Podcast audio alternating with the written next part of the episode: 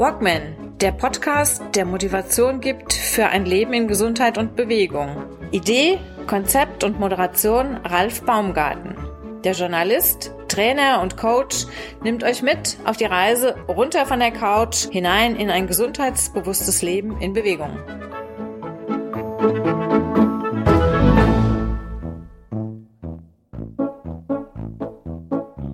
100, 100 Folgen Walkman Podcast. Ein kleines Jubiläum. Fast zwei Jahre sind vergangen, seit meine erste Folge auf den Markt kam, meine erste Aufnahme an die Öffentlichkeit ging. Und ja, es ist viel passiert in dieser Zeit. Und ich möchte in der aktuellen Folge ein bisschen Bilanz ziehen über das, was in diesen diesen Monaten passiert ist, in diesen Jahren eigentlich schon mittlerweile. Und habe dabei heute einen Gesprächsgast, das ist der Marco Sommer. Marco ist äh, nicht nur ein äh, Seelenverwandter im Sport und in der Freizeit, nämlich er ist genauso Triathlon bekloppt wie ich. Er, er ist auch Podcaster und er ist der Podcaster, der mich auf meinen ersten Schritten begleitet hat, der mich gecoacht hat, der mein Mentor war und dafür gesorgt hat, dass mein Podcast, der Walkman, zum Laufen kam. Also darf ich gleich Marco hier begrüßen und mit ihm ein schönes Gespräch führen. Ich habe es ja schon geführt, deswegen kann ich euch versprechen, dranbleiben. Es ist wirklich ein lockeres Gespräch und gibt gleichzeitig eine kleine Ankündigung. Und zwar wird der Podcast ab der Episode Nummer 101 künftig immer montags erscheinen und nicht mehr wie gehabt immer am Samstag. Ja, und dann gibt's noch eine kleine äh, neue Neuerung. Und zwar werde ich zusammen mit dem Neuro Body Coach Ultra Weltmeister Fabian Sinning, Ultra Lauf Cross Extrem OCR Weltmeister Fabian Sinning, eine Reihe von Seminaren starten, Workshops, die jeweils über ein Wochenende gehen, und zwar Präsenzgeschichten hier in Bad Orb im Umfeld, im Spessart, in, auch in anderen Nachbargemeinden. Und zwar werden wir das Ganze erstmal starten unter dem Begriff Rauszeit. Raus aus dem Alltag, rein in den Wald, rein in die Entspannung und Luft holen, besinnen, Sinne neu kennenlernen. Und ja, lasst euch überraschen. Ab der kommenden Woche gibt's dazu einiges mehr auf unserer Homepage, auf der walkman.de Homepage. Und wir würden uns natürlich freuen, wenn sich der eine oder andere schon gleich anmelden würde für das Premierenseminar vom 20. bis 22. Mai. Wir haben die Anmeldung ab kommender Woche geöffnet, also ab Ende März, Anfang April und bieten das Ganze auch an für einen Preis von Einstiegspreis, Frühbücherpreis von 199, später 249 Euro die Plätze sind beschränkt und ja, wer zuerst kommt, mal zuerst Übernachtung im Wald.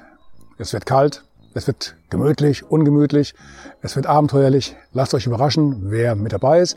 Wir würden uns freuen. Also, anmelden, reinschauen, mitmachen, Rauszeit in Bad Orb, Rauszeit 2022. Wir freuen uns auf euch. Und nun ab hinein in die aktuelle Episode, die 100. Episode vom Walkman Podcast. Los geht's! Alright, Halligalli. Dann würde ich sagen, steigen wir doch gleich mit Alright Halligalli ein. Das war, ich habe dich ja gefragt, hast du sowas wie, einen, wie einen roten Faden oder irgendeinen Spruch, mit dem du einsteigen möchtest? Jetzt bist du eingestiegen mit Alright Halligalli. Passt zum heutigen Tag. es gibt heute ein kleines Jubiläum, meine hundertste Podcast-Aufnahme. Und ich habe einen Gast, der dazu richtig viel beigetragen hat, Marco Sommer, mein, ja, das Wort Coach hört er nicht gern, Berater, Podcast-Trainer. Ähm, ja, bei mir hattest du noch so, so, eine besondere Funktion, den sogenannten Kick-Ass-Faktor, weil du mich ein paar Mal in den Hintern treten musstest, bis es dann endlich irgendwann losging. Also eine ganz große, besondere Freude, dass ich dich heute hier am Mikro hab. Hallo Marco, danke, dass du da bist. Grüß dich, Ralf. Vielen Dank für deine Einladung und ich fühle mich echt mega geehrt, dass du, oder dass ich heute bei deiner hundertsten Podcast-Aufnahme mit dabei sein darf und dein, dein Gast sein darf. Ähm, hier, bin mega stolz auf dich. Respekt, big Respect. Danke, danke. Ja, jetzt, ich weiß nicht, gibt es denn sowas bei den Podcastern wie den, den Club 100 oder sowas? Gibt's das? Ähm, äh, gibt's mit Sicherheit, habe ich aber vorher noch nicht von gehört. Aber hier, ruf mal hier mit ins Leben. Weil es gibt nicht viele Podcaster, die sagen können, ich habe 100 Folgen auf dem Buckel. Und du hast es.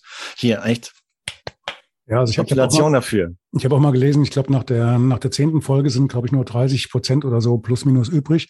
Und dann geht's halt wirklich senkrecht weiter runter. Aber Ja. Ja gut, wie gesagt, ich kann dich ja nicht allein da oben rumstehen lassen, dass du deinen Podcast durchziehst. Du hast mittlerweile, du machst das knapp zehn Jahre, hast jetzt Ja. wie viele Folgen über den Daumen? Schwierig, ne? Bei dir. Ähm, also reine Interviews sind es so knapp 285 und äh, insgesamt Folgen, also mit, mit Rookie-Folge, Thementalks und allem Schnickschnack, ähm, 430 oder sowas. 430. Ja. Oh Gott. Round, roundabout. Ja gut, aber du haust ja teilweise die, die äh, Aufnahmen ja auch dann zum Wochenende mit, mit drei, vier Episoden am Stück dann raus. Also Mhm. nochmal, für, für diejenigen, die es jetzt noch nicht gelesen haben im Hintergrund, beziehungsweise die es jetzt nur gehört haben und das Logo von Marco nicht sehen können. Marco ist der Podcaster, der Herausgeber, der Chefredakteur von Triathlon Podcast. Und das machst du jetzt schon mittlerweile fast zehn Jahre. Ja, genau, neun Jahre jetzt. Ähm, Ja. der Podcast hat äh, sein neun, neunjähriges gefeiert, jetzt am 24. Februar.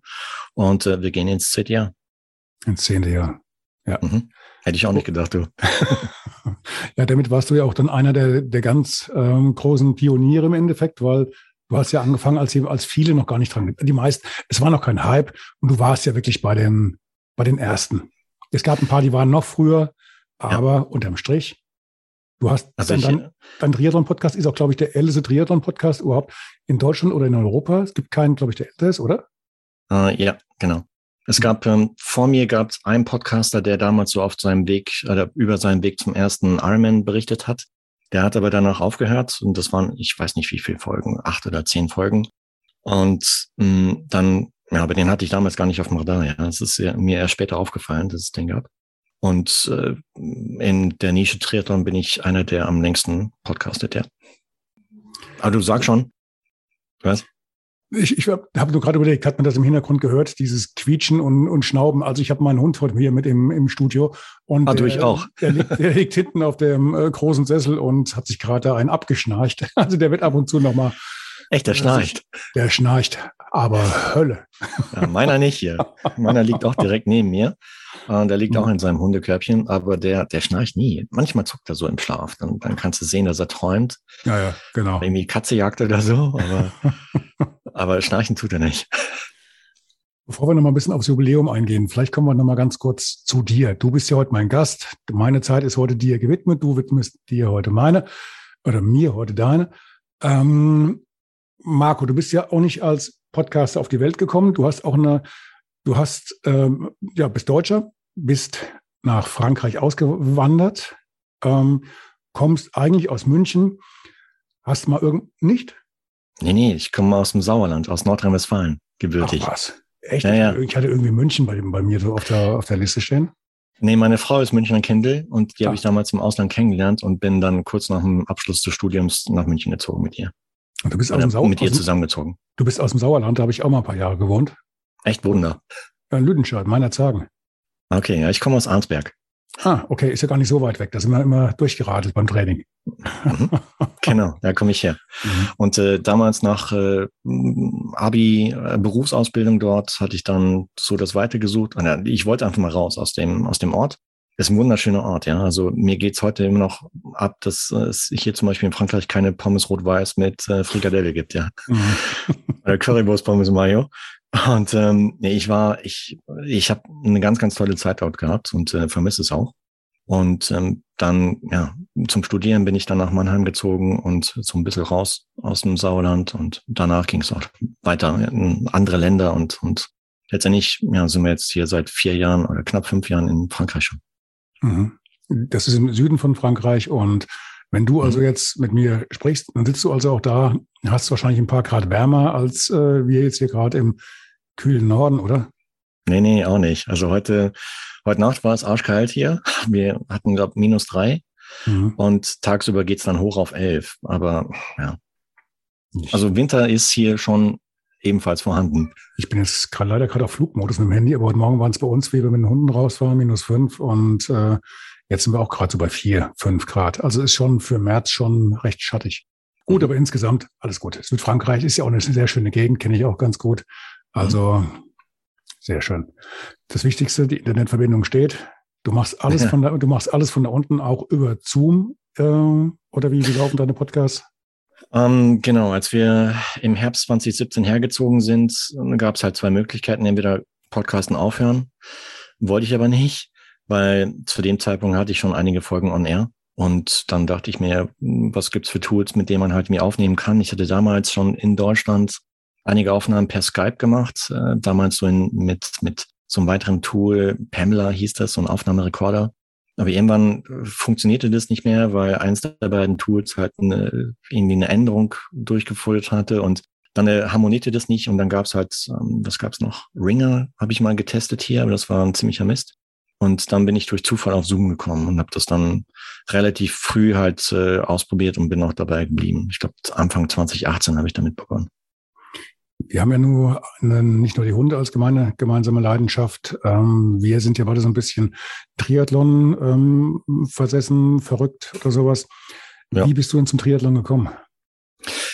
Hm, äh, längere Geschichte. Letztendlich, ich habe einen Schwimmhintergrund und äh, war in meiner Kindheit schon sportlich.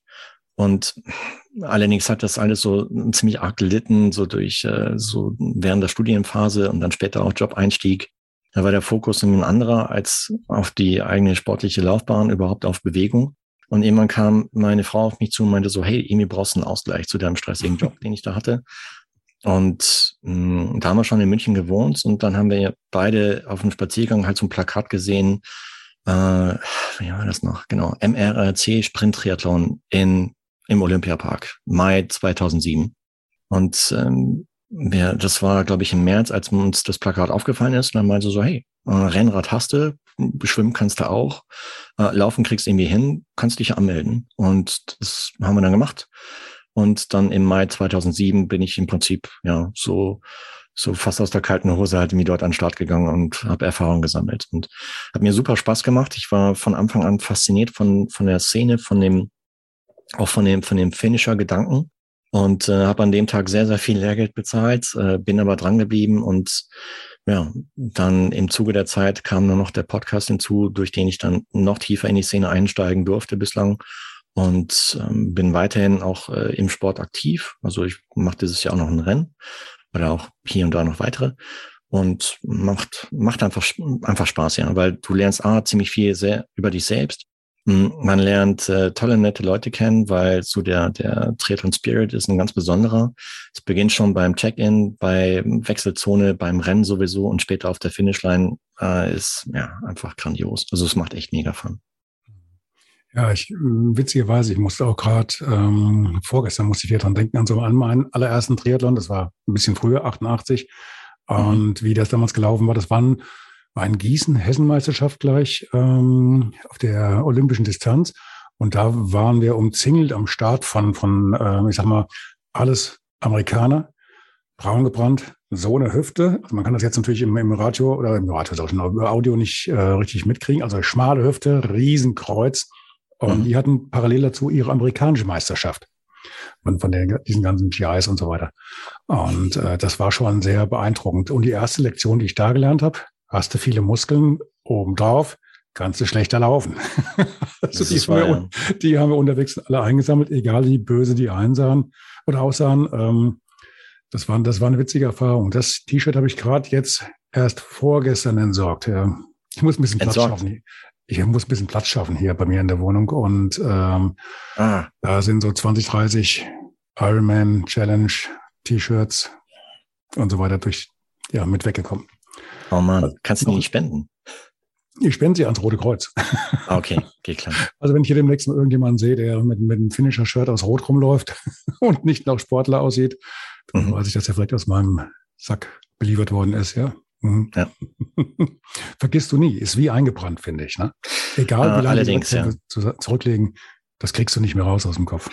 Nee, das ist, äh, nee, den, den, also besonders den allerersten Triathlon, ja, ver, vergisst den nie. Werde ich auch nie vergessen. Das war, während des Rennens habe ich es echt, ich habe das echt verflucht, ja. Ich äh, Weil ich bin, ja, bei mir war es halt so, dass halt nach dem Schwimmen der Wechselbeutel weg war. Und äh, so die ganze Strategie, der ganzen Plan, den man sich im Vorfeld so durch den Kopf gehen lassen hat, der war auf, innerhalb von einer Sekunde dahin, ja. Mhm. Und da gab es halt nur zwei Möglichkeiten, entweder aufhören oder irgendwie weitermachen. Und ich hatte damals das Glück, dass meine Frau in der Nähe vom Schwimmausstieg war, beim, in der Nähe vom Olympiabad und habe mir dann so das T-Shirt, das ich vorher getragen habe, einfach rübergeworfen, so dass ich dann oldschool mit Badehose und T-Shirt halt äh, den Rest der Strecke gemacht habe. Ähm, ich habe jetzt nicht so den, den Körperfettanteil gehabt wie, äh, was weiß ich, Ironman-Weltmeister Fares Sultan zu der Zeit, der auch so oldschool rumgelaufen ist. Mhm. Und äh, dementsprechend konnte ich die nächsten vier oder drei, vier Tage nicht richtig rundgehen. Ich kenne das. Ist mir in Rot passiert. Ich komme aus dem Wasser und hörte meine Laufklamotten in die Radtüte und die Radklamotten in der Lauftüte. Und dann ging es auch 180 Kilometer in der Badehose. Ja, ble bleibende Erinnerungen. Das glaube ich, ja. Konntest du, danach noch, du konntest danach noch den Marathon machen, oder? Ja, ja musste ich. Respekt hier. Ja, das, ich dachte auch, also meine Güte, ähm, äh, auch riesen Respekt für Fares, ja, dass er das echt jahrelang durchgezogen hat, nur in der Speedo. Und das, das ging bei mir gar nicht. Also ich hab, dann bin da echt ins Ziel rumgeeiert und ähm, danach, wie gesagt, die nächsten Tage, ähm, das hat echt nur gescheuert und gebrannt. Und ähm, ah. ja, Erfahrung halt. Aber hat Spaß gemacht. In den allerersten Jahren waren die, die ähm, Badehosen waren übrigens, damit man da die, sich diesen Wechsel gespart hatte, hatten dann noch so diesen Einsatz drin gehabt, dass du also dann direkt vom Schwimmen aufs Rad gehen kannst. Ne? Mhm. Das, mhm. das war damals noch normal. Also die. Klar. Ja, aber die Sportler, die Profis hatten ja so wenig Körperfettanteil, dass halt die sich die Oberschenkelinnenseiten gar nicht rieben, ja. Und ähm, das war bei mir halt etwas anders und dementsprechend sah es dann auch aus. Bei wem nicht, ja. Ja, Gut. aber direkt danach halt ein Einteiler. Was waren denn, was waren denn so die schönsten Erlebnisse, die du so in dieser Zeit hattest, in diesen neun Jahren? Äh, meinst du jetzt Podcast oder Triathlon? Ich meine, ich meine Podcast. Podcast, boah, das ist eine schwierige Frage. Weil, weil jeder, jeder Gast hat eine super interessante Geschichte zu erzählen. Ja, also ich tue mich da echt schwer, bestimmte Gäste halt mir hervorzuheben. Ähm, ich sag mal so, dass das Hauptlearning war oder ist bislang, dass so so die die Angst vor großen Namen äh, weggegangen ist, sage ich mal. Ganz am Anfang gerade so, als ich so mit 2000 und so in 2007 mit dem Sport begonnen habe und dann auch häufiger halt mir an Rennen teilgenommen habe, so die Szene verfolgt habe, dachte ich mir, wow, hier so, so Kollegen wie Al-Sultan, wie Rälat-Brüder, wie Kienle etc. Ähm, das sind ja die absoluten Top-Megastars, ähm, die, die bleiben unter sich und reden nicht mit Amateursportlern wahrscheinlich. Ähm, war kompletter Druckschluss, weil letztendlich, ja, sind auch nur Menschen, gehen auch aufs Klo, wird meine Mutter sagen. Und und sind echt super, super interessante Persönlichkeiten. Also jetzt nicht nur die eben genannten Profis, sondern auch generell. Ähm, sei es in der Profi-Region, als auch Amateursportler, als auch Unternehmer. Das ist eine ziemlich, äh, ja, eine super interessante Szene, die auch relativ klein ist, jetzt im Vergleich zu anderen Sportarten wie Fußball oder so. Ähm, man kennt sich in der Regel, also man, man begegnet sich häufiger, wenn man längere Zeit dabei ist. Und ähm, es entwickeln sich auch Freundschaften dadurch. Und das, da haben sich so viele Sachen ergeben, mit denen ich damals, als ich begonnen hat, begonnen habe, so im Herbst 2012, hätte ich nie mitgerechnet, ja crazy. Mhm. Also deswegen also auch ähm, riesen Respekt und Dankeschön an alle bisherigen Gäste, die im Treton Podcast äh, on air waren, dabei waren. Und ähm, also es hat sich eine richtig schöne Community daraus entwickelt und auch Freundschaften zu vielen Sportlern, zu vielen Interviewgästen und aber auch zu den Hörern. Und ähm, da, da habe ich nie mit gerechnet, ja, als ich da im Februar 2013 rausgegangen bin damit. Ich hatte ja auch lange überlegt gehabt, äh, die Frage ist mir ja auch schon gestellt worden in die andere Richtung. Hm. Ähm, ich, ich, hätte dir auch nicht sagen können, ähm, ganz konkret, welches war jetzt wo mein, mein wertvollstes Gespräch oder mein, mein mir persönlich wichtigster Gesprächspartner. Weil, hm. also eine Erfahrung musste ich auch machen, jedes Gespräch, was ich hatte, und zwar wirklich ausnahmslos jedes, war wertvoll und so blöd das klingt, das heißt ja immer, ein Podcast muss nach hinten raus auch einen gewissen Mehrwert haben für den Hörer, für die Hörerin, damit die wirklich sagen können, es hat sich gelohnt, das jetzt hier zu hören und diese, diese Zeit äh, mitzunehmen. Hm. Das meiste habe ich mitgenommen, glaube ich. Ne? Du hast so mhm. viele wirklich interessante Menschen kennengelernt, wie du es auch sagst, ob jetzt große Namen, kleine Namen. Ähm, die allermeisten davon waren dann wirklich sehr, sehr ähm, entgegenkommend, dankbar und keine Ahnung, war sehr viel gegenseitige Wertschätzung und viel Respekt mit dabei. Mhm. Und was für, für mich eine Erfahrung war jetzt nach, gut, nicht vergleichbar mit deinem, aber nach knapp 100 Folgen kann ich sagen, so der, der, der, das Umfeld, der Bekanntenkreis, die Menschen, mit denen ich mich täglich austausche, das sind wirklich zum überwiegenden Teil mittlerweile Leute, mit denen ich mal irgendwann über den Podcast Kontakt bekommen habe. Ja. Da hat sich auch das ganze Umfeld so ein bisschen geändert. Das stimmt, ja.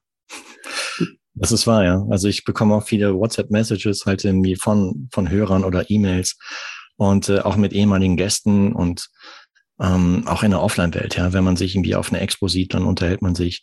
Ähm, hättest mir das äh, 2009 gesagt, hätte ich gedacht, ja, oder hätte ich wahrscheinlich geantwortet, ja, träum weiter. Aber hat sich irgendwie entwickelt.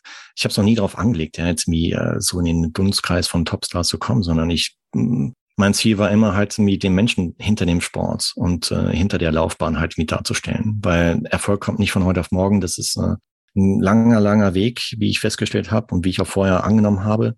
Und das war mir einfach von Anfang an wichtig, das darzustellen, auch den Sportlern die Möglichkeit zu geben, etwas mehr über sich selber preiszugeben, als es zu dem Zeitpunkt in, in Printmedien geschah. Mhm. Ja gut, du hast die, die Sportler teilweise relativ intensiv verfolgt äh, oder begleitet, nicht verfolgt, begleitet, dass du ähm, sie vor den Wettkämpfen ähm, sprichst, dann nach den Wettkämpfen, wie ist es gelaufen oder dann dran bleibst, wie entwickelt sich äh, welcher Sportler, welche Einsteiger oder welche Profi unter welchen Bedingungen Momentan ist ja alles eh so ein bisschen verrückt und, und durcheinander gewürfelt. Mhm. Ja. ja, es ist auch interessant halt manchmal so, so, ich nenne es Follow-ups zu machen ähm, mit mit gewissen Sportlern, um so nach zwei drei Jahren äh, zu zu nachzuhorchen, hey, wie hat sich's entwickelt und gerade so bei bei den äh, Topstars ähm, wie Sebastian Kiene zum Beispiel, ich glaube die erste Aufnahme hatten wir 2013 und dann den zweiten Talk, als er gerade Ironman Weltmeister geworden ist und ja, im Prinzip steht ein weiteres Follow-up mit Sebastian Kienle an, ja, demnächst. Mhm. Mhm. Müsste es sein. Passt. Ähm, bleiben wir beim Podcasten. Gehen wir mal auf ein anderes Projekt, was du praktisch über Nacht ähm, an den Start gebracht hattest. Du hattest damals ja noch einen Podcast direkt zu Beginn von Corona, in dem du auch versucht hast, Geschäftsleuten so ein bisschen Mut zu machen, die zu vermitteln, ähm, Kontakte zu schmieden, ein Netzwerk aufzubauen. Also auch, da, da kam auch jede Woche lange, lange Zeit noch eine Folge raus. Ja. Wie, wie hieß der nochmal? Wir stehen zusammen. Wir stehen zusammen, genau. Das, den hast du jetzt aber pausiert erstmal, ne? Äh, den habe ich pausiert, ja. Ähm, die Idee kam wirklich über Nacht. Also ich habe mich äh, damals kurz nach ja, Ausbruch von, von Covid-19 und äh, so den ersten Lockdown-Maßnahmen, ähm, ja, habe ich mich gefragt, hey, was kannst du tun in der Zeit oder in der Situation? Weil die Medien waren voll mit, ähm, mit wie geht's den Großkonzernen und äh, Auftragseinbruch etc. Aber niemand hat so richtig so beleuchtet, wie es den kleineren Unternehmen und Unternehmern geht. Und äh, dann habe ich mal eine Nacht drüber geschlafen und äh, am nächsten Morgen wusste ich, okay, ich muss einen Podcast dazu machen. Das ist der einzige, die Plattform, die ich auch aus der Ferne machen kann unter Lock Lockdown-Bedingungen und äh, habe dann in mein äh, ja in mein Netzwerk reingehorcht, wer Lust dazu hätte, mit an Bord zu kommen und dann wurde auch relativ zeitnah halt äh, der Podcast gestartet und fast täglich am Anfang hat mir Content rausgeballert.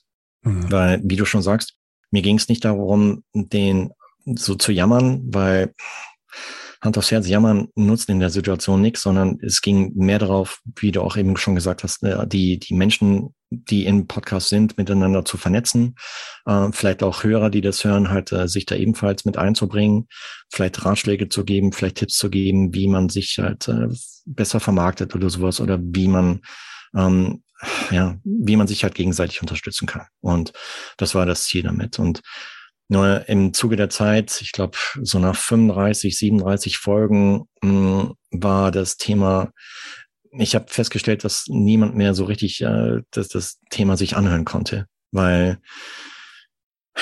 ja, weil die Menschen halt schon nach kurzer Zeit halt irgendwie es so so aus allen möglichen Kanälen halt äh, in die Ohren und äh, quasi in your face halt nie bekommen haben, ähm, so dass es auch immer schwieriger wurde, halt entsprechende Gäste zu bekommen. ähm, die über ihre Situation reden und äh, auch die Hörerschaft dann halt nie massiv abgenommen hat. Was nicht schlimm ist, ist eine Erkenntnis. Und ähm, ich könnte mir vorstellen, dass, äh, dass ich dazu auch eine Follow-up-Serie mache, um einfach nachzuhorchen, wie ist es äh, Unternehmerin XY äh, nach zwei Jahren ergangen. Also ich denke, das wäre auch, also ich war einer von denen, die definitiv nicht abgesprungen sind. Ich habe die, glaube ich, dann bis zur letzten Folge dann durchgehört.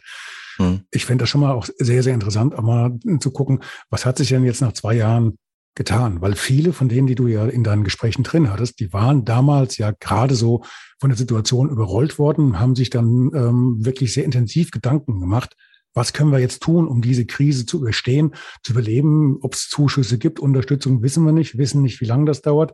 Was können ja. wir tun, um überhaupt noch in einem Jahr oder zwei Jahren oder so noch überhaupt noch am, Ball zu bleiben? Wie lange halten wir das hier durch? Und da hast du schon sehr, sehr, sehr, wirklich sehr wichtigen Content geliefert und da jetzt mal zu gucken, was ist denn aus denen überhaupt geworden?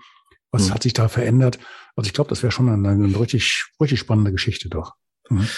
Ich hätte jedem Gast auch angeboten oder ich hatte ja, äh, den Plan auch äh, das Ganze mal in die Offline-Welt halt mit zu übertragen, dass man halt äh, sich persönlich mal kennenlernt, ähm, nachdem man sich halt nur virtuell bislang ges gesprochen hatte im Rahmen des Podcasts und ähm, gut, äh, Covid-19 ist immer noch aktiv und äh, letztes Jahr um die Zeit gab es auch einen Lockdown. Und äh, dementsprechend ist es verschoben, aber nicht aufgehoben. Also es wird mit Sicherheit ein Offline-Meeting auch geben mit einem entsprechenden Beteiligten, weil da waren super interessante Projekte dabei, also aus dem Bereich Erntehelfer, ja, das ich überhaupt gar nicht auf dem Radar hatte. Mm, und, und Online-Marketing und äh, aber auch, du hast eben schon genannt, so, so Zuschüsse, teilweise auch Zuschüsse, die gar nicht genutzt werden. Und ähm, ähm, war super interessanter Content. Mhm. Ja, kann ich nur bestätigen. Ähm, bleiben wir noch mal ein bisschen bei dir. Du machst ja auch, also wir haben uns ja eigentlich kennengelernt, also ich muss ganz weit ausholen. Kennengelernt habe ich dich als treuer Stammhörer von deinem Triathlon-Podcast. Mhm. Und äh, du hattest es irgendwann mal erwähnt, dass du halt auch dann Coaching mit anbietest für Leute, also Be Begleitung, Gehhilfe, bis die halt ihren eigenen Podcast dann gestartet haben. Darauf mhm. bin ich dann ja irgendwann noch dann zurückgekommen. Ähm, fangen fang wir ganz vorne an. Wie war das denn mit mir als Kunden? Butter bei die Fische, wird nicht geschnitten. Gesprochen, nicht zensiert. Ähm, super angenehm, weil was ich mag an dir ist, du bist äh, ein Macher. Wenn du eine Idee hast, wird die in der Regel umgesetzt. Ähm, was ich bei unserem Erstgespräch, ich habe, ich meine, wir, wir hatten ein Erstgespräch, wir haben uns ein bisschen ausgetauscht über das, was du vorhast, über deine Idee. Und dann, ich glaube, da war erstmal eine Pause. Und dann habe ich halt nachgehakt, hey, hier, wie schaut's aus? Ähm, weil es gibt nichts Schlimmeres, habe ich festgestellt, eine tolle Idee zu haben, aber sie nicht umzusetzen, ja. Und bei dir habe ich sofort Potenzial gesehen, dass die Idee echt klasse ist, das Thema an sich super genial ist. Von daher hm, dachte ich mir halt, ich stupst dich ein bisschen an, ähm, so dass du halt ins Tun kommst, äh, so dass du dann halt äh, entsprechend auch, hm, ja, siehst, ob deine Idee am Markt oder überhaupt in der, in der Podcast-Welt draußen angenommen wird oder nicht. Weil hm, ich habe so gelernt, viele Menschen da draußen machen sich äh, einen mega Kopf um, um, äh, um alles Mögliche, was alles passieren kann, wenn man den Content rausbringt und wenn man einen Podcast startet und bla. Und äh, rechnen schon mit dem Negativen. Ich weiß nicht, woher das kommt, aber viele Menschen rechnen gleich mit, ähm, ja, ich bekomme Ablehnung und äh, meine Stimme wird nicht angenommen und solche Sachen und blockieren sich damit eigentlich komplett selbst, was echt schade ist, weil man lernt es erst dann, wie, ja, wie die Podcast-Idee ankommen würde in dem Fall, wenn man es einfach mal rausbringt. Und äh, dementsprechend war ich auch bei dir ein bisschen hartnäckig, weil ich habe sofort Potenzial gesehen. Mhm. Ja, du hast da vollkommen recht mit dem, was du sagst. Der Punkt, der mich zum Beispiel über lange Zeit auch gebremst hatte, auch vorher schon mit meinem Podcast mal so ein bisschen nach draußen zu gehen, war, dass ich das seit, seit der Kindheit eigentlich drin hatte. Du sprichst zu schnell, du nuschelst zu viel, du, wenn du als Hesse geboren wirst und gerade hier noch bei uns in der Kante, dann nuschelst du automatisch, ob du willst oder automatisch, ob du willst oder nicht. Und äh, ja, und je nachdem, wie, wie äh, aufgeregt du bist, sprichst du halt auch manchmal ein bisschen schneller. Du selbst merkst das ja erst nachher, wenn du die Aufnahme hast. Und ich kann dir eins verraten, ich habe wirklich auch eine Aufnahme, ein Gespräch habe ich mal irgendwann geführt, ganz am Anfang, so in den ersten 10, 15 Folgen. Da habe ich tatsächlich im Nachhinein die Geschwindigkeit, ich glaube, um 10, 15 Prozent runtergedreht, damit mhm. das nach hinten raus wieder halbwegs hörbar war. Mhm. Shit happens, Aber schau. man lernt draus, heute ist es Eben. anders. Mhm. Es ist ein Lerneffekt. Also ich lerne auch heutzutage immer noch dazu, ja. Und äh, wenn ich mich an meine allerersten Aufnahmen im, im Rahmen von Trade und Podcast erinnere, hey, himmelweiter Unterschied, ja, zu dem, was, was heute aufgenommen wird. Ich habe ich habe tatsächlich auch letzte Woche überlegt, ob ich die erste Folge nicht mal klammheimlich aus, austauschen soll und soll da mal große Teile nein. von der. Ja, geht nicht. Nein, ich weiß. Aber ich habe wirklich, ich habe wirklich mit dem Gedanken gespielt. Ich gebe es zu. Ja. Aber ja, also man sagt ja auch irgendwie so schön, better done than perfect. Ähm, äh, lieber du hast es gemacht, als dass du wartest, dass es immer mal den Level vom Perfektionismus erreicht, weil das wird es nie sein. Und es gibt immer irgendwas zu tun, irgendwas zu optimieren, irgendwas äh, irgendwie an Stellschrauben zu drehen. Und äh, selbst am Trade und Podcast, ja, also da ist auch noch nicht äh, alles ausgelotet, was es auszuloten gibt. Und mh, mm, aber ja, ja es ist eine Reise. Ich sehe es bei, ich sehe es bei dir ja auch. Du hast ja auch in den letzten ein, zwei Jahren hast du ja auch, was deinen Podcast anging, dann, dann, dann äh, das ganze Drumherum hast du ja auch sehr viel nochmal in die Wege geleitet und viel umgekrempelt. Und äh, also ich glaube, das, das gehört eigentlich auch dazu. Du merkst bei mhm. jeder Folge, du, du arbeitest, arbeitest an deinen Folgen und siehst nach hinten raus, das hätte ich anders machen können. Und da mit dem Mikrofon, da stimmt was nicht. Die Stimme kommt ja gerade so, woran kann das gelegen haben? Ja. und so weiter und so fort. Und ne? du bist ja permanent nur am Feilen an dir selber und nach hinten raus, ja. klar, machst du halt immer wieder kleine, kontinuierliche Schritte und dann geht's halt vorwärts. Absolut, ja. Und ich sag mal, mit den, mit den Tools, die man damals 2012, 13 gehabt hat, ähm, das war schon eine Kunst, da echt das Optimum rauszuholen. Ja, also solche, solche Aufnahmesoftware wie Zoom gab's ja noch gar nicht. Das heißt, so, so Distanzgespräche hat man über so eine Art äh, Akustikkoppler halt gemacht, also wo man halt äh, so, so, ein, so ein Gerät, wo man das, das äh, normale Festnetztelefon angeschlossen hat, um dann entsprechend die Person anzurufen und dann in Audacity aufzunehmen, ja. Crazy. Und das war echt ein Lotteriespiel, immer dann festzustellen, ist die Aufnahme was geworden oder nicht. Ähm, und da sind auch einige leider in die Tonne gewandert, weil es einfach total übersteuert war. Und solche Tools wie Auphonic gab es auch noch nicht, die einem dann äh, ganz bequem mit Knopfdruck dann entsprechend diese Aufnahmen leveln und äh, Hintergrundgeräusche rausfiltern und nicht ähm, sowas gab es halt nicht. Also hätte ich super gern gebraucht damals, ja, und äh, super gern gehabt, aber naja, hat sich alles entwickelt zum Guten. Von daher gibt es heutzutage gar keine Ausreden mehr mit dem Podcast starten. ja gut, wobei, wobei mein Eindruck manchmal schon ist, wenn du, also wenn, wenn ich jetzt höre, ähm, worauf so bei, bei vielen, die jetzt auch im Internet ähm, momentan so ihre, ihre Podcasts machen zum Thema, wie mache ich einen Podcast und jetzt starte jetzt und Pipapo und den Leuten so ein bisschen ähm, der Dampf machen, da habe ich manchmal so das Gefühl, das, worauf die wenigsten da eigentlich Wert legen, du hast gleich gesagt gehabt, so vom, vom, vom Inhalt her, bei mir hätte es deiner Ansicht nach gepasst, deswegen jetzt mir auch hintergetreten. Aber das, das Thema mit dem, mit dem Technischen, welches Mikrofon in welcher Kombination mit welchem Kabel und welcher Software, eigentlich das, was in meinen Augen, was du sowieso, wenn du das Grundrüstzeug mit drauf hast, bitte korrigiere mich. Ich finde es viel wichtiger, dass du einen interessanten Content hast. Absolut, oder? ja. Ne? Ja, ja. Dann, also wenn du nicht die Aufnahme nicht wirklich grottig versemmelst, dann die Leute wollen doch wissen, was, was erzählt er jetzt zu dem Thema, beziehungsweise das, das der Gesprächspartner, was hat er da, was hat er zum Besten zu bringen? Du kannst doch die tollste Aufnahme haben, klar, ist klar, mit, mit der tollsten Musik, wenn du nur Blödsinn erzählst, oder? Dann, äh, ja, dann hast du den Job nicht, nicht erledigt, sage ich mal. Also ich sage auch, Content is King. Und mh, hm, ich verzeihe auch äh, schlechten Ton, wenn der, wenn der Content super ist. Richtig, richtig, sehe ich genauso. Weil ich hatte neulich eine, eine Diskussion in LinkedIn verfolgt und habe ich mich auch selber beteiligt, weil ähm, da, da hatte ich meine Meinung auch geäußert, dass halt äh, Content deutlich wichtiger ist als, als der Sound, ja. Aber es gibt immer noch viele Soundfetischisten in, im deutschsprachigen Raum, denen es halt noch wichtiger ist als der Inhalt. Aber ja, bin ich nicht konform. Sorry. Hm. Gut, du lebst mittlerweile komplett von deinem Podcast Coaching oder wie, wie oder Beratung. Ähm, oder, oder wie ist das bei dir? Ähm, ich sage mal so, es sind zwei Standbeine. A, der Treton Podcast selber monetarisiert mhm. sich.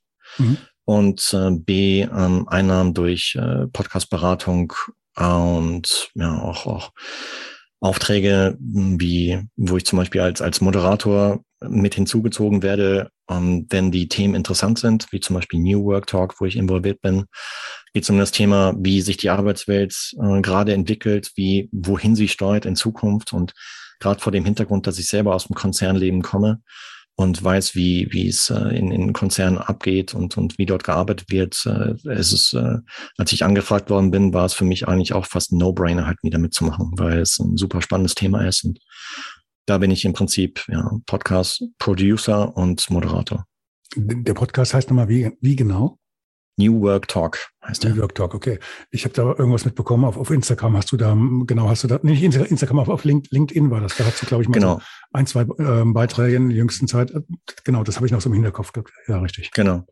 Hm. Also ähm, zusammen mit den Kollegen Tobias und Markus ähm, machen wir den zu dritt in dem Fall. Mhm. Also ich bin nicht da federführend und ähm, laden uns immer interessante Gäste ein, so aus unserem Netzwerk und äh, sprechen mit denen über die Entwicklung des, äh, des Arbeitslebens der Zukunft, wie, wie es aussieht, welche Anforderungen an Führungskräfte auch gestellt werden und ähm, weil da ist einiges im Wandel.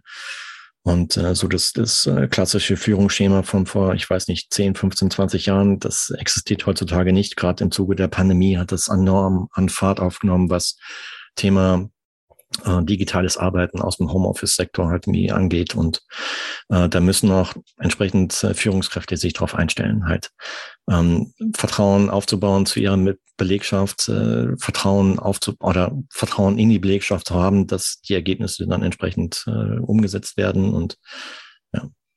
Hm. Wie gesagt, äh, beste Kombination, weil ich habe selber halt ähm, im Rahmen des, Kon des Konzernlebens auch, ich glaube schon vor fast mehr als zehn Jahren habe ich teilweise von zu Hause aus gearbeitet, was damals äh, überhaupt nicht üblich war, ja.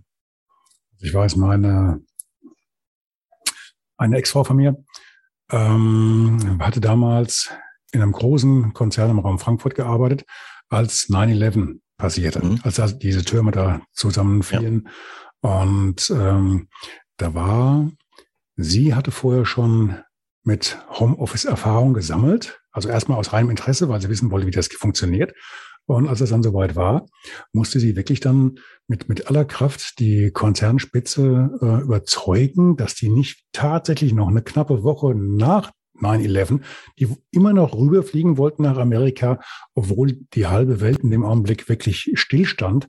Und weil die das nicht, sich nicht vorstellen konnten, dass man ein Meeting ähm, durchzieht und sich nicht am Tisch gegenüber sitzt. Das war für die hm. vollkommen fremd. Und jetzt Alltag. Okay. Ab, absolut, ja. Dank ist auch gut Corona. so. Mhm. Ist auch, ist gut, auch gut so. Genau. Mhm. genau. Ist gut so. Und äh, aber ich bin gespannt, wo das hinführen wird, ja, und wo sich das weiterhin entwickeln wird. Also so Jobbilder, die es heute vielleicht noch gar nicht gibt, oder ähm, gerade so in, im Zuge neuer Technologien wie Web3, Metaverse, Blockchain und so weiter. Und dafür interessiere ich mich auch ein bisschen. Ja gut, ist aber auch zwangsweise wahrscheinlich, wenn du vor neun, wenn du immer noch das machen würdest, was du vor neun Jahren gemacht hast, ähm, wahrscheinlich wärst du ja auch schon lange nicht mehr dabei, oder? Dann wärst du ja auch schon ziemlich abgehängt. Die, ich meine, die Welt auch beim Podcasten hat sich ja in der Zwischenzeit auch zwei, dreimal gedreht. Naja, es gibt ja auch so ein Sprichwort. Äh, entweder du gehst mit der Zeit oder du gehst mit der Zeit. Richtig, richtig ja. Und ähm, entweder du, du ja, bist offen für, für neue Trends und äh, probierst die zumindest aus, um dir eine Meinung darüber zu bilden. Und äh, aber wenn man das alles so kategorisch ablehnt, dann braucht man sich nicht wundern, dass man vielleicht abgehängt wird. Was eigentlich und ja, ich war schon schon damals als als Jugendlicher Kind war ich immer neugierig und und auch offen gegenüber Neuem. Und äh, das hat sich nicht geändert. Also ich äh, schaue mir auch heutzutage so Trends wie zum Beispiel Meta oder und solche Sachen an. Ähm, jetzt am Wochenende habe ich äh, zum ersten Mal war ich in Sandbox drin. Das ist so ein, so ein, äh, so ein virtuelle, eine virtuelle Welt letztendlich. Und äh, macht Spaß, wobei ich das auch kritisch sehe. Ja. Also es äh, sind einige Sachen daran oder einige Themen daran, die gut sind. Mm, aber man muss es auch mit Vorsicht genießen. Wir haben uns ja vorher darauf geeinigt, dass wir nicht ins Private gehen. Aber jetzt muss ich doch mal ein Ding verraten von dir. Hm. Ähm, wir haben auch ein gemeinsames Hobby. Ich werde jetzt nachher, wenn ich meine Aufnahme im Kasten habe und äh, geguckt habe, was ich alles vergessen habe, dann werde ich mir meine, meine ähm, Arbeitsklamotten ablegen und dann geht's raus auf die Terrasse und da steht mein uraltes Tomahawk Spinning Bike. Da steht er an der frischen ja. Luft. Mhm. Du gehst wohin? Ins Wohnzimmer, in den Keller und sitzt auf deinem ähm, Spinning Bike von Schwinn. Schwinn. Schwinn. Schwinn. Jo. Wir machen jetzt keine Werbung, aber das war Schwinn. Ähm, und damit bist du praktisch online verbunden mit all deinen Kollegen, mit denen du dich dann nachher auf äh, virtuellen Radtouren, Radrennen und so weiter triffst. Ihr trainiert zusammen, ihr kurbelt gegeneinander, ihr messt euch da, wer packt die meisten Kilometer in welcher Zeit. Bei meinem Rad kann ich es nicht anschließen, weil das Ding stammt noch wirklich aus dem anderen Jahrhundert. Ähm, wie genau funktioniert das denn jetzt für diejenigen, die sich darunter nichts vorstellen können? Wie funktioniert so die Kombination Radfahren auf der Terrasse oder im Wohnzimmer ähm, mit einem angeschlossenen, ans Internet angeschlossenen Rad und einer Software wie, du nimmst Swift, Swift, ne? Genau, ich nutze Swift. Uh, Swift ist im Prinzip, ja, du sagst schon, uh, virtuelle Welt. Ähm, heißt dort Watopia oder, ähm, also es sind äh, Strecken aus dem realen Leben letztendlich in die virtuelle Welt übertragen worden, teilweise. Ähm, einige auch hinzu ähm, erfunden worden. Ähm, du kannst äh, virtuell durch äh, eine asiatische Welt, durch den Dschungel, ähm, du kannst den Mount Ventoux hochfahren und so weiter. Und ähm, letztendlich koppelt man halt über, über entsprechende Connectors wie, also über Bluetooth zum Beispiel halt wie das, äh, in dem Fall Schwinnbike in meinem Fall, ähm, mit der Swift App auf dem Fernseher in Apple TV.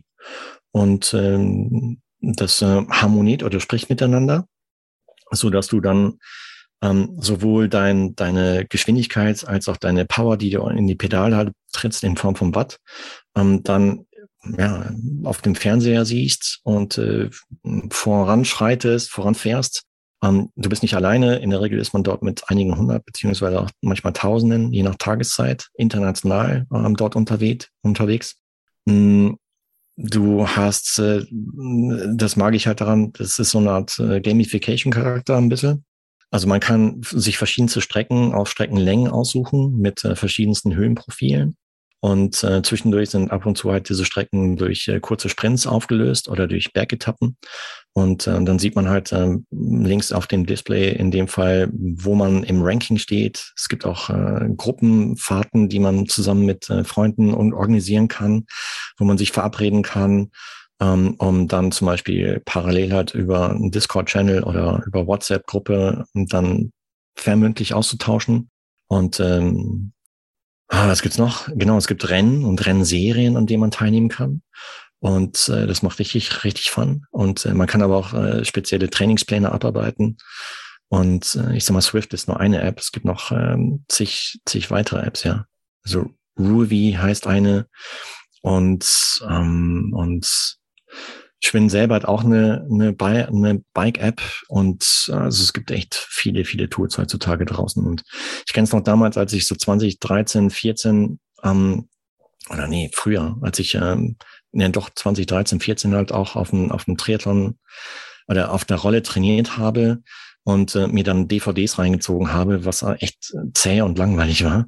Dagegen oh. ist das echt ein himmelweiter Unterschied. Und mh, mm, das Coole ist, dass es auch äh, so easy zu handeln ist, dass äh, es selbst halt irgendwie sich positiv auswirkt auf den Rest der Family. Und wir haben auch ähm, fast monatlich halt so eine, so eine entsprechende Challenge, wo wir dann äh, virtuelles Radfahren kombinieren mit einer anderen Fähigkeit oder einer anderen Aufgabe im Monat um dann am Ende des Monats halt so den, den, ja, so den Champion des Monats halt zu küren.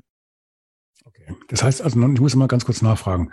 Also wenn du jetzt zum Beispiel diesen Mont Ventoux hochfährst, äh, das ist ja, glaube ich, so der, einer der, der Klassiker bei der Tour de France, der mhm. hat ja nur ein paar Meter, die nach oben gehen, schlängelt sich nach hinten raus, dann auch in äh, richtigen Serpentinen bis zur Spitze. Mhm. Heißt also, das ist ja nichts, was du so, so nebenbei machst, nach dem Motto, ähm, kurz vor Mittagessen, ich fahre nochmal kurz den Mont Ventoux hoch. Das heißt, du fährst da, kurbelst und der Widerstand bei dir im Rad wird automatisch auch schwerer. Also du kannst nicht sagen, ich, ich mache das jetzt hier so locker mal so zwischendrin, sondern du hast wirklich dann auch dann die entsprechende Anstrengung. Mm, das ist bei mir, bei meinem Bike jetzt nicht. Es gibt solche Bikes ähm, auch von anderen Anbietern oder mit anderen äh, Rollentrainern, die mhm. im Prinzip dann den Widerstand eins zu eins auf die Kette übertragen, ja. Ähm, das habe ich jetzt nicht, aber so oder so ist halt, muss ich in die Pedale treten, weil wenn ich den Widerstand jetzt reduziere, komme ich halt langsamer nach oben. Wenn ich in der Höhe, fahre ich halt entsprechend schneller nach oben. Und äh, ich äh, reguliere es dann halt so, dass es auf jeden Fall anstrengend ist. und äh, dass ich dann halt auch mit einem entsprechenden Pace dann halt äh, entsprechend den Berg hochfahre, ja. Mhm. Wie, wie lang sind dann die Einheiten? Sind die dann so vergleichbar mit den Einheiten, die du draußen fährst?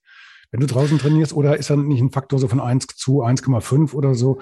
Weil die, die Anstrengung, glaube ich, im Raum ist ja, da gibt es ja so Tabellen drüber, wenn du so eine Stunde, zwei unterwegs bist, dann, dann gleicht sich das ungefähr an, so eins zu eins. Vorher ist es nicht ganz so, so wild. Der Gegenwind fehlt, kühlt natürlich auch nicht. Ähm. Ja, sicher. Also ich sag mal, man darf nicht äh, das, das Indoor-Radfahren mit dem Radfahren draußen auf der Straße vergleichen, ja, weil draußen ist, äh, wie du schon, schon sagst, du hast Wind, du hast Wettereinflüsse, du hast auch andere Straßenbeläge. Ähm, das, das Schalten darf man auch nicht vergessen weil äh, viele auch Ex-Triathleten oder Triathlon-Profis, Lothar Leder zum Beispiel, sagt es auch immer wieder, ähm, die Leute, die in sein Camp kommen, die können nicht schalten, weil sie die ganze Zeit im Winter in, auf Swift halt trainiert haben oder in anderen Plattformen. ähm, klar, äh, ich sag mal, ist ein, ist ein Argument, aber virtuell zu fahren, auch wenn es, also gerade so, wenn es draußen eisglatt ist und äh, richtig scheiß Wetter draußen ist, ist besser als äh, auf der Couch liegen zu bleiben. Und äh, weil die Muskulatur wird dennoch halt bewegt und ähm, das, ja, also ich finde es ich find's klasse, es macht Spaß, es gibt eigentlich keine Ausreden. Ähm, für mich war halt das Bike jetzt hier wichtig oder interessant, einfach deswegen, weil es super leise ist. Weil ich meistens halt äh, trainiere oder Rad fahre, wenn der Rest der Family schläft, entweder morgens oder abends. Und ähm, ja, also es lässt sich perfekt kombinieren. Und da schaue ich auch drüber hinweg, dass halt das, äh, das Bike jetzt nicht den, den Strecken Profil Widerstand eins zu eins auf die Kette übertragen bekommt, sondern regulär hat den Widerstand manuell. Mit dem Lärm, das war früher noch, also ich habe angefangen mit, ich habe mit diesen, diesen alten Rollen, ich weiß nicht, ob du die kennst, wo auf der einen Seite wo fürs Hinterrad waren zwei Rollen, auf die mhm. du das Hinterrad geklemmt hattest und dann vorne das Vorderrad war stand praktisch auf der, auf der dritten Rolle und dann hast du also drei Rollen bewegt, hattest natürlich sehr viel Widerstand, es war vom Gewicht her gut verteilt, aber die Dinge haben natürlich einen Höllenlärm gemacht und wenn du die irgendwo im Haus hattest, im ersten, zweiten Stock, hat das wirklich der Rest vom Haus komplett mitbekommen, dass du wieder gerade am, am Strampeln warst. Das, das stimmt. Also das ist ein Riesenvorteil. Ne? Ja, dann machst du viele Freunde, ne? Nee. Eben. genau. Gut. Kommen wir nochmal zurück zum, zum Podcasten. Du, du bietest das ja auch an. Das heißt, wer ähm, also jetzt sagt, okay, bei Marco würde ich mir zutrauen, der wird mich ähm, erfolgreich zum Ziel bringen also nicht im Triathlon, jetzt beim Podcasten, dass ähm, du, du gibst das als, als Kurs, als Einzelbetreuung. Wie, wie, wie, wie machst du das genau? Also ich weiß es jetzt, wir machen es jetzt mal für die, für die Zuhörer, Zuhörerinnen. Also ich mache das jetzt nicht irgendwie als, als Online-Kurs, als Selbstlernkurs, sondern ich bin eher ein Freund von eins zu eins. Einfach deswegen, weil ja, so, so ein Online-Kurs hat meistens so den Effekt, dass man sich vielleicht so die erste eins, die ersten Aufgaben anschaut und dann immer versickert, ja, oder man bleibt hängen und setzt es nicht um. Mir ist wichtig, dass halt, weil ich habe auch keine Angst im, am Austausch mit äh, potenziellen Klienten, ähm, ganz im Gegenteil, sondern es macht ja richtig Spaß, wenn man halt auch äh, so so miteinander halt wie das äh, entsprechend umsetzt und, und aufbaut. Und weil viele Sachen ergeben sich auch aus dem Gespräch heraus. Und ähm, ja, ich bin jetzt nicht der Typ, der, wenn er zum Beispiel entsprechenden Hinweis hat, den dann zurückhält und sondern sofort halt in, direkt im eins zu eins Gespräch halt mitteilt und ähm, auch darüber hinaus, also wenn, wenn später dann der Podcast on air ist, ich meine, das kannst du bestätigen, schaue ich mir das natürlich auch an, was dann halt irgendwie rausgebracht wird und bringe dann auch selber halt irgendwie Vorschläge ein, was man vielleicht contentmäßig abbilden könnte. Also da bin ich äh, ja, im Prinzip so Content Creator by Heart und äh, helfe halt den, den äh, ehemaligen Klienten als auch äh, neuen Klienten dabei, auch langfristig dran zu bleiben, weil es nützt nichts, wenn du halt eine Folge rausbringst, nur um Podcast zu haben. Das finde ich auch ein bisschen schade. Ja. Also Podcast gerade so in, in Zeiten der Pandemie ist mehr so eine Art Trend geworden und mir hat mal irgendeiner gesagt, äh, du bist kein Podcaster oder bist kein Mensch, wenn du keine zwei Podcasts on air hast, ja. Oder wenn du überhaupt gar keinen Podcast on air hast. Ich glaube, der Jan Böhmermann war das mal, hat das gesagt. Und ähm, so dass viele auch so halbherzig drangehen, ja, und sich nicht äh, darüber bewusst werden oder überhaupt Gedanken im Vorfeld machen, ähm, auch wie viel Arbeit damit verbunden ist, wenn man es gerade langfristig auch orientiert betrachtet. Aber ich sag mal, gerade gerade wenn man es halt mir auch das das äh, weil ich habe mal gesagt, äh, Podcasting ist wie ein, wie ein Triathlon, ja, wie eine Langdistanz.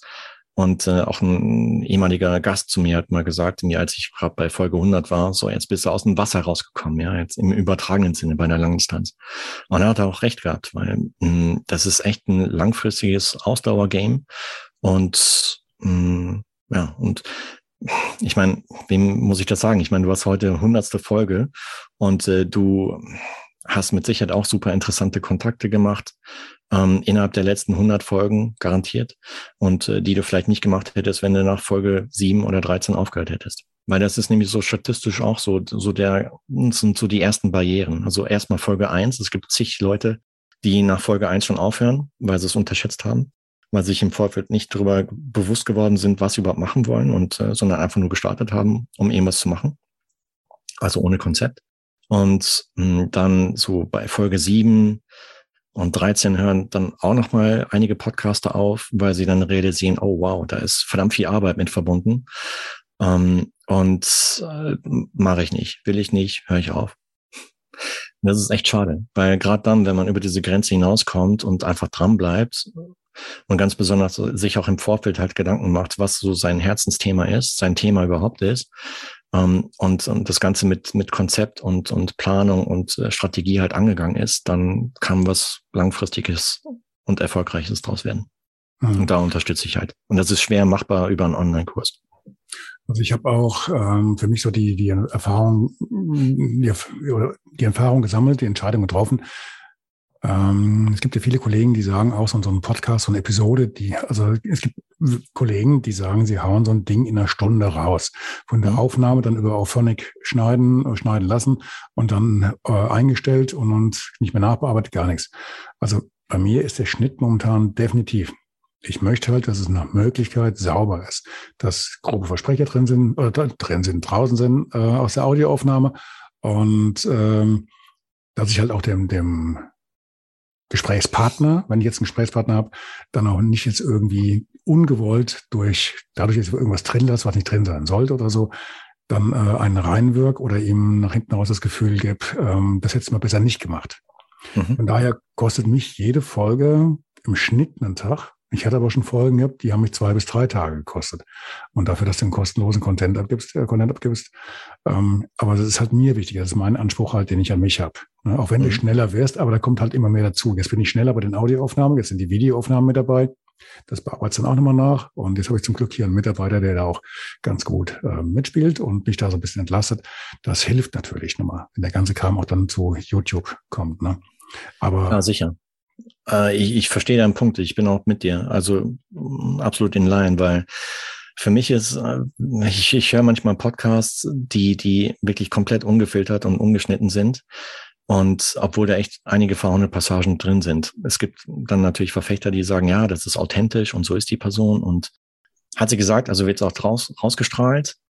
Aber man muss immer da auch bedenken, äh, der, der Podcast-Hörer, der investiert ja seine Zeit und der möchte natürlich auch, dass da nicht äh, unsinniges Zeug, was eigentlich da nicht reingehört, äh, ihm dennoch auf die Ohren gespielt wird, ja, weil davon hat er nichts. Und äh, für mich ist es manchmal, halt, kommt es mir so vor, oder für mich ist es ein Zeichen von Faulheit, wenn man solche Passagen halt nicht rausnimmt. Richtig. Klingt hart, ist aber so.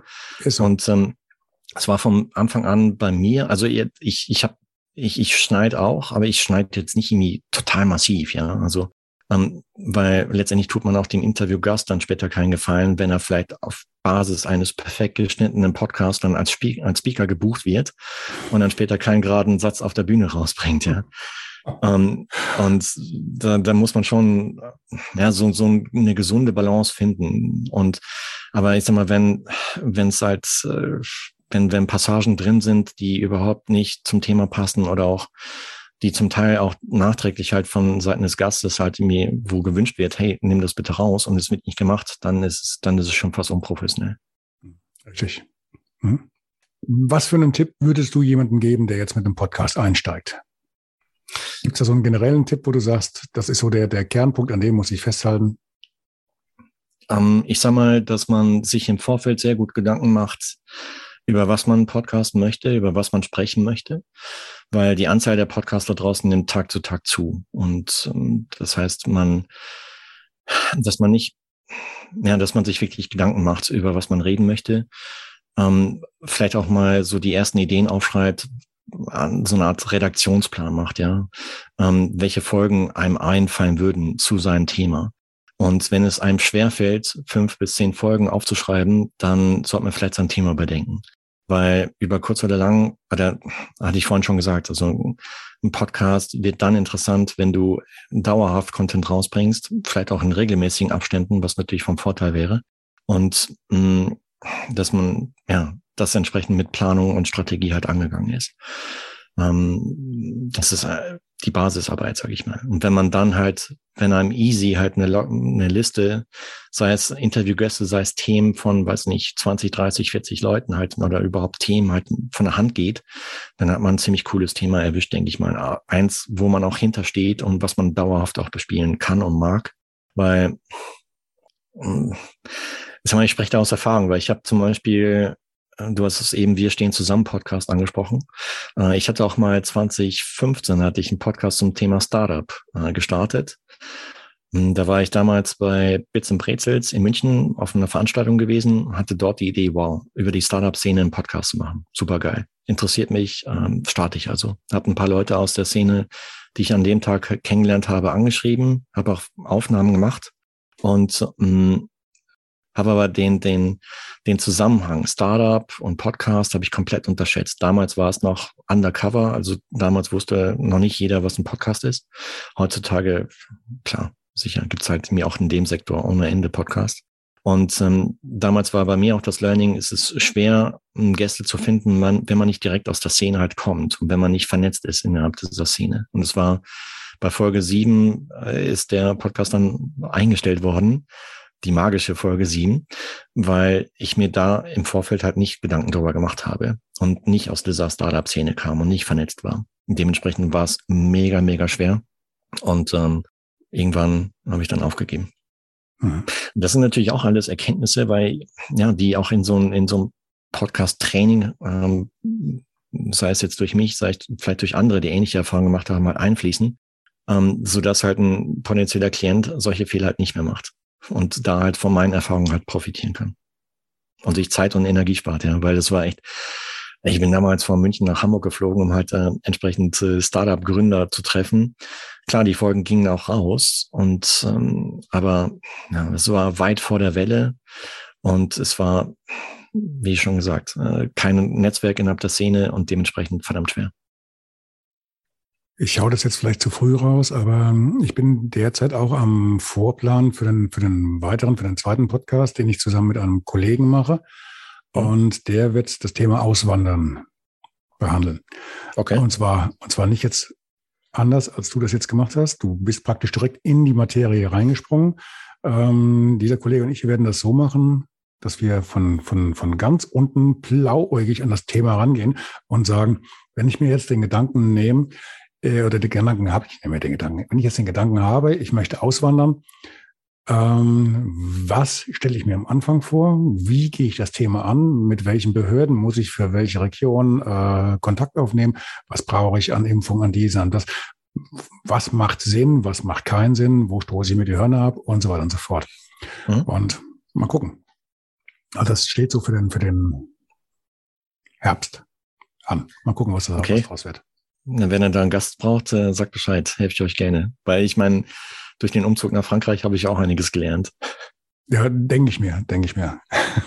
Du vielleicht so Tipps, ähm, an die man gar nicht gedacht hätte, also hier zum Beispiel, wir wohnen in einer Wohnung, die haben wir uns damals im Sommer angeschaut, bei 30 Grad Außentemperatur mhm. und waren massiv überrascht, als äh, so der erste Winter kam und wir dann festgestellt haben, hätten wir besser mal gegen die Wand geklopft und hätten festgestellt, dass es hier kaum isoliert ist. Dementsprechend war es arschkalt im Winter. Ja. Okay. Mhm. So, so kleine Feinheiten, an die man gar nicht denkt, aber die einen großen Unterschied machen können. Ja, man glaubt immer Südfrankreich, es wird nicht, es wird nicht kalt, aber ich glaube, das ist so ein, ein Trugschluss, ne? Holla, also Winter ist, äh, Winter ist arschkalt hier. Nee, ist wirklich so. Okay. Marco, worauf sollte man nochmal hinweisen? Also wer dich kontaktieren möchte, dass du ihm ein bisschen Starthilfe mitgibst beim mhm. Podcast, ihm in den Hintern trittst, so wie du es damals bei mir gemacht hast, das steht hinten raus in den Show Notes, bei den Audios im, im Podcast auf in den Show Notes oder halt beim Video bei YouTube, dann halt im Abspann und da auch nochmal in den, den Show Notes. Ähm, was? Wenn ich, wenn ich da noch was ergänzen darf. Ähm, mhm. Also ich berate nicht nur Podcaster, die gerade am Anfang stehen, sondern auch Podcaster, die bereits einen Podcast gestartet haben und vielleicht mit der, Perform mit der Performance ihres Podcasts nicht happy sind, weil ich sag mal, ich bin Sternzeichen Jungfrau und die haben ja einen Blick für, für Details und auch ein Ohr für Details, ja. Und mh, mm, mir fällt eigentlich fast bei jedem Podcast noch Optimierungspotenzial auf. Und äh, das heißt, wenn du jetzt da draußen zum Beispiel auch einen Podcast on Air hast und der nicht so performt, wie du es magst oder willst und versuchst, äh, Stellschrauben herauszufinden, an denen man auch drehen kann, kann die Person sich ebenfalls gerne melden. Ich hoffe, Sie haben es alle gehört. Hm? Gut, Marco, dann, wir haben was vergessen vorhin, ganz am Anfang. Mein letztes Glas Sekt, alkoholfrei natürlich um die Tageszeit. Nee, warte mal, hast du es überhaupt gesehen hier? ähm, über mir. Das habe ich gesehen, ja. Vielen, vielen Dank. Er hängt zwar zum, zum, zum, zur Hälfte ungefähr der Kopf immer drauf, aber ich habe es vorher schon gesehen. Hier, ich stoße mit Wasser an, weil ich äh, auf die nächsten. Bin. Ja, wie gesagt, hier langsam. Ich, oh, mal gucken, ob ich rankomme. Weil ich, weil ich keinen alkoholfreien Sekt hier habe. Alkoholfrei. ah, cool. Hier, Chin und, der ist, und der ist sogar noch lecker. Prost. Auf dich, auf deine Hilfe und auf die nächsten 100 Folgen von mir, die nächsten 300, 400 von dir. Nee, auf dich, auf dich, ähm, dass du, dass du so lange durchgehalten hast und äh, dass du so tolle Ausdauer bewiesen hast und auch super interessante Themen und Gäste on Board bereit hast. Und ähm, ja, ich habe ich hab nicht jede Folge jetzt angehört, muss ich ehrlich gestehen, aber es sind einige tolle Folgen dabei bereits gewesen und ähm, auch tolle Serien, zum Beispiel Utopia war das, ne? Glaube ich. Ja, genau. Mhm. Witzigerweise, und, den, den Kollegen habe ich heute Morgen hier beim Gassi gehen getroffen. Da kam der mir, obwohl ich einen Monat lang nicht mehr gesehen hatte, kam der mir heute Morgen hier entgegen. Mhm. Unglaublich. Klasse. Dinge Aber, gibt's. Absolut. Und ähm, bleib dran, bleib am Ball. Ähm, äh, schau weniger auch in die Statistiken, weil das war zum Beispiel auch etwas, was du am Anfang immer gerne gemacht hast. Und dann, weil, weil wenn man zu häufig in die Statistiken reinschaut, kann es auch zu Demotivation führen wenn gerade so, wenn sich die Zahlen vielleicht nicht so ent entwickeln, wie man am Anfang erwartet. Aber ich sag mal, jeder, jeder Podcast findet seinen Hörer oder seine Hörerin und man muss einfach nur dranbleiben. Also eins, da gebe ich dir recht, ähm, es macht dich vollkommen verrückt, wenn du äh, jeden Morgen dann aufstehst und guckst als erstes auf die Statistiken, wie viele Leute haben gestern meinen Podcast gehört, wie viele haben dann runtergeladen und äh, oder nur wie viele Bots hatte ich mit drauf. Du wirst wahnsinnig. Und selbst wenn es dann nach hinten raus ein bisschen besser läuft, also ich hatte ja, ich habe jetzt ja mittlerweile zweimal den, den Podcast-Hoster gewechselt, einmal weg von dem ersten zum zweiten, vom zweiten wieder zurück, irgendwann zum ersten. Eins habe ich mir mittlerweile ange angewöhnt, ich gucke nicht mehr auf die Statistiken. Hm. Der Podcast wird auch so ein bisschen monetarisiert, von daher gucke ich wieder, habe ich hoffe wieder 1,30 Euro verdient oder was mehr oder weniger. Aber ansonsten auf die Statistiken gucke ich nicht mehr. Jeder Podcast-Hoster zählt anders. Beim einen mhm. hast du für dieselbe Folge vielleicht zwischen drei und äh, 7.000, 8.000 Hörer und ähm, bei dem anderen Hoster hättest du für dieselbe Folge vielleicht äh, 150 und das macht dich wahnsinnig. Das Entscheidende ist, was hast du für ein Echo, wie zufrieden bist du und selbst wenn du nur 150 hast, stell dir vor, 150 Leute, die dir eine Stunde lang zuhören, zuschauen ähm, bei deinem Thema, was du zu erzählen hast. Absolut, die eine ja, Stunde lang die Zeit widmen. Wenn es natürlich ja. 3000, 5000, sonst e-, egal was sind, natürlich umso besser. Kommt natürlich auch immer aufs, aufs Thema an. Hast du jetzt so ein richtiges Massenthema oder sprichst du mehr oder weniger über was Spezielles? Wie, ich meine, Triathlon ist ja auch kein, kein, kein Massensport oder jetzt wie bei meinem Podcast beim Walkman ist natürlich auch was anderes. Wir sind ja mehr oder weniger in Nischen drin, haben unsere Existenzberechtigung, ja. haben auch da unsere Leute, die wirklich auch ganz, ganz, ganz treu zu uns stehen. Ja, was willst du denn mehr, oder? Klar, sicher. Ja, und, und ich sag mal, es ist auch interessant für, für Unternehmen, ja. Ähm, heutzutage halt in, in Podcast-Werbung auch zu investieren. Und da höre ich ab und zu auch Stimmen von Seiten der Podcaster, ja, aber ich muss erst 50 Folgen rausgebracht haben, um dann halt entsprechend mich um das Thema Monetarisierung zu kümmern. Hm, kann man auch deutlich früher machen. Ähm, man muss es nicht, aber man kann es. Und aber man sollte grundsätzlich nicht den Podcast starten, um halt irgendwie massiv Geld zu machen, ja, sondern mhm. so ein, weil man, wie vorhin schon erwähnt, weil man ein Thema gefunden hat, hinter dem man steht, für das man brennt. Mhm. Weil das, das hören die Hörer anhand der Stimme, ob du wirklich dafür brennst oder nicht. Und, oder ob du es einfach nur aus, aus monetären Gründen machst. Mm, aber man braucht gar nicht so eine riesen Audience, um auch den Podcast vielleicht zu monetarisieren. Ich genauso bist ja genau in der, in der, Zielgruppe drin, in der Regel. Ne? Auch jetzt Firmen, die ihren Podcast herausbringen, genau. ähm, zum ganz speziellen Thema. Wenn du halt jetzt eine, Gruppe hast von, von vielleicht nur 3000 oder 5000 Leuten in Deutschland, die sich für dieses Thema interessieren und du hast von denen 300 oder 500 dran, hast du 10 Prozent der kompletten Gruppe erreicht. Und das ohne Streuverlust, ja. Super und was genial. willst du mehr? Du bist ja genau im Zentrum drin, was ganz anderes. Mhm. Ja, genau. absolut. Marco, ich danke dir nochmal. Schweiz. Wie, das war Österreich, schon. Schweiz, Österreich, ja, eineinhalb Stunden bald. Schweiz, Österreich, Spanien, Frankreich. England fehlt dann demnächst. Holland, mal gucken. Das waren also die, Gespräch, die Gesprächspartner der letzten Folgen. Ah, okay. Geht klar. Ja, jetzt bin ich mit dir. Also, der Podcast wird langsam europäisch.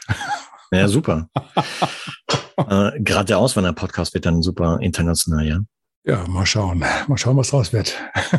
Hier, wenn du da Kontakte brauchst, sag Bescheid. Helfe ich dir gerne aus. Weil jetzt durch den Umzug nach Frankreich sieht man natürlich oder lernt man auch viele andere äh, Aussteiger oder was heißt Aussteiger, andere Menschen halt, die im Ausland leben, kennen. Äh, hier bei uns in Frankreich gibt es einige, die, äh, auch Deutsche, die auch vorher andere Auslandsstationen gehabt haben. Ähm, wenn du da Kontakte brauchst, sag gerne Bescheid. Werde ich auf jeden Fall nachfragen. Hm? Marco, tausend Dank. Ich habe zu danken. Hat endlich geklappt. Die ursprüngliche Termin war angesetzt für Folge 50. Jetzt haben wir zweimal 50. Passt doch wieder. Absolut. Ja, 150. Ähm, nochmal, riesen Respekt für alles, was du bislang auf die Beine gestellt hast. Ähm, machst echt klasse. Bleib dran und äh, auf das wir bald die Folge 200 feiern können. Ich gebe Gas. Absolut. Mach's gut. Ich danke dir. Ciao, ciao und äh, liebe Grüße an deine Hörerinnen und Hörer und an die Zuschauer hier auf YouTube. Gebe ich weiter. Danke. ciao. ciao. Tschüss.